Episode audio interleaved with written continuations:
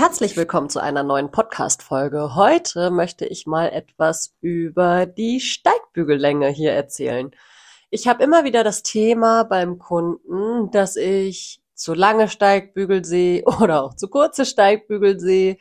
Und das hat natürlich einen enormen Einfluss darauf, wie du im Sattel sitzt. Hast du viel zu lange Steigbügel, hast du kaum noch einen Winkel im Knie.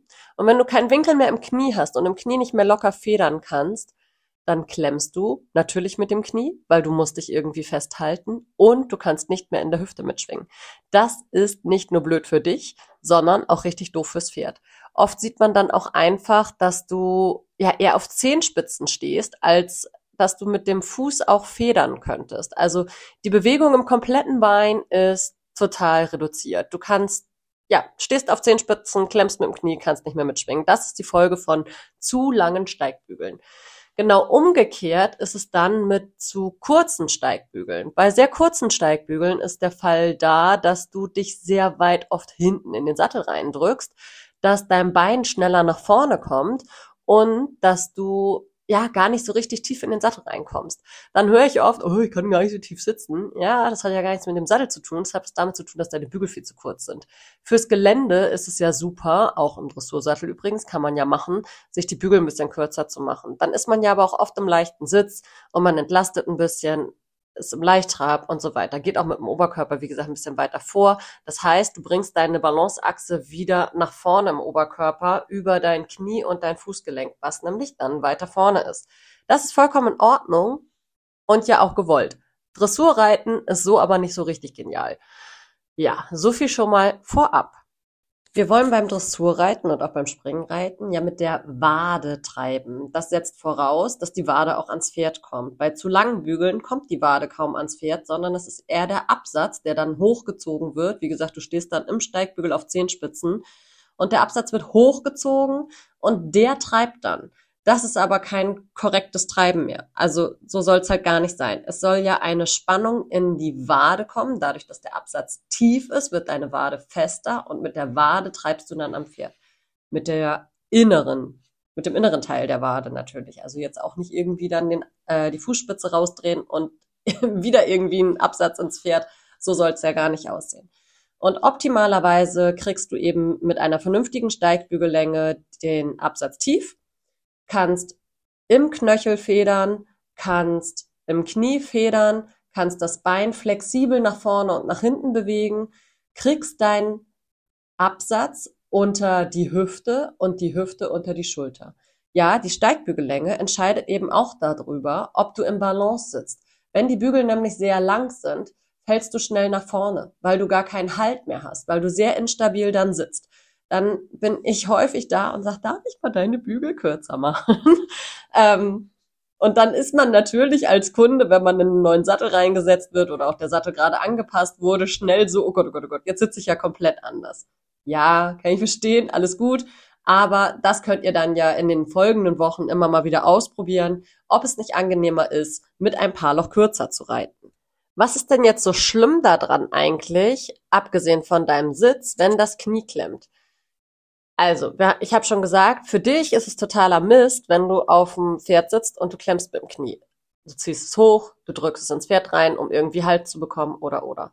Warum ist das denn nicht nur für dich Mist? Da müssen wir uns mal wieder so ein bisschen an die Anatomie vom Pferd dran machen. Unter deinem Knie, also unter dem Sattelblatt, liegt Muskulatur. Zum Beispiel der Latissimus. Den Longissimus, den kennt ihr alle. Das ist der lange Rückenmuskel. Von dem erzählt ja jeder Therapeut, jeder Sattelanpasser und äh, so weiter und so fort. Der macht ja hauptsächlich die Oberlinie vom Pferd aus. So, der Latissimus ist ein querverlaufender ähm, Muskel, der aus der thorakolumbalen Faszie kommt, also eher so im hinteren Bereich der Sattellage und der zieht nach vorne ran bis an den Oberarm. Das heißt, er läuft direkt unterm Sattel seitlich lang und wenn ihr dann mit dem Knie doll drückt, egal ob ihr jetzt hochzieht oder klemmt, dann macht ihr Druck auf diesen Muskel. Was passiert? Der Muskel sagt, ich krieg Druck, ich ziehe mich mal zusammen. Er kontrahiert. Jetzt können wir überlegen, was Punktum fixum ist. Bei einem Muskel musst du immer überlegen, wo ist der Ansatz, wo ist der Ursprung. Je nachdem, was du festsetzt, also entweder den Ansatz oder den Ursprung, hat es eine entsprechende Folge. Also es kann sein, dass der Punktum fixum jetzt die Vorhand ist. Das heißt, die Vorhand bewegt sich jetzt nicht und du machst Druck auf den Latissimus, dann zieht sich der Rücken runter. Umgekehrt, Punktum fixum ist jetzt der Rücken, der ist stabil oben und jetzt drückst du mit dem Knie und die Vorhand bewegt sich aber. Was passiert? Das Pferd tritt vorne kürzer. Beides willst du nicht, wenn du reitest. Außer du möchtest bremsen. Das heißt, wenn du jetzt zum Beispiel im Gelände unterwegs bist und du sagst, ah, bald wird das so schnell, bald wird das so schnell, ja, dann mach die Knie richtig dolle ran.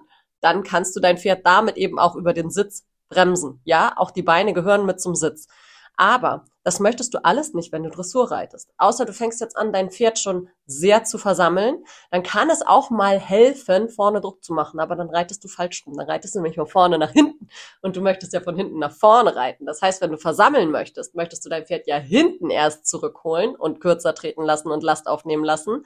Und dann soll vorne ja hochkommen. Heißt, wenn du drückst, kommt ja aber wieder im vorderen Bereich nicht die Vorhand hoch, weil der Latissimus zieht die Vorhand ja zurück. Du merkst ganz schön umfangreich und auch die Bügellänge ist super entscheidend. Wenn die Bügel jetzt deutlich kürzer sind, hat das denn einen Nachteil fürs Pferd? Meiner Meinung nach deutlich weniger. Es gibt ja auch wirklich viele Trainer, sei es Gerd Heuschmann oder auch ähm, Eckhard Meiners, die dazu plädieren zu sagen, mach die Bügel kürzer. Eben genau aus den Gründen, die ich vorher gesagt habe. Es ist halt Mist fürs Pferd, was ihr da macht, wenn ihr mit viel zu langen Bügeln reitet und ihr könnt nicht mehr elastisch sitzen. Und wenn ihr jetzt zu kurze, Entschuldigung, zu kurze Bügel haben solltet, dann ist der Worst Case, der sein kann, dass ihr so ein bisschen überm Pferd sitzt und ja, euch vielleicht mal zu doll hinten reindrückt. Das merkst du aber tatsächlich relativ schnell, weil dann kommst du nicht mehr tief in den Sattel rein. Und wenn du zum Stuhlsitz tendierst, ist das natürlich auch totaler Bockmist. Dann merkst du es aber super schnell. Aber die meisten merken nicht, dass sie zu lange Bügel haben. Und wie gesagt, sobald du irgendwie von der Balance her zu sehr nach hinten kommst, ist es relativ schnell so der Fall, dass du dich im Oberkörper wieder korrigierst und dann bist du zwar in einem Entlastungssitz, aber das ist deutlich weniger schädlich als, wie gesagt, das klemmende Knie und die nicht mitschwingende Hüfte und das nicht mehr federn können im Fußgelenk.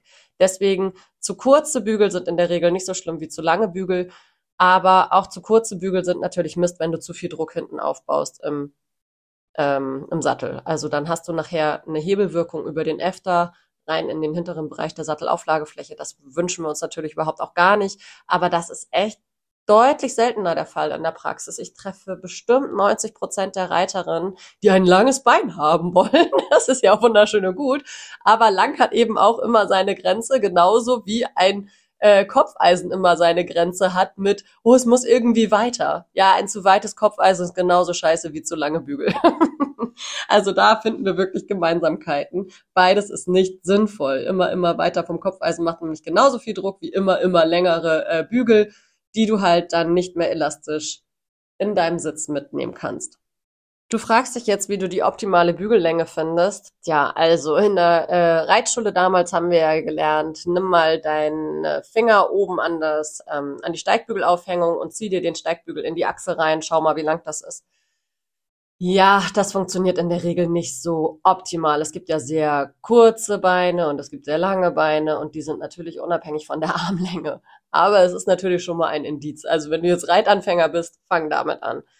Ähm, und wenn du dann im Sattel sitzt und merkst, oh, irgendwie das ist noch nicht optimal, dann lass dir an dem Tag vielleicht vom Boden aus auch helfen. Das ist immer die sicherere Art zu sagen, hm, ich möchte sie vielleicht ein bisschen länger, ich möchte sie vielleicht ein bisschen kürzer. Deine Trainer sollten da definitiv genau wissen, was gut und was schlecht ist.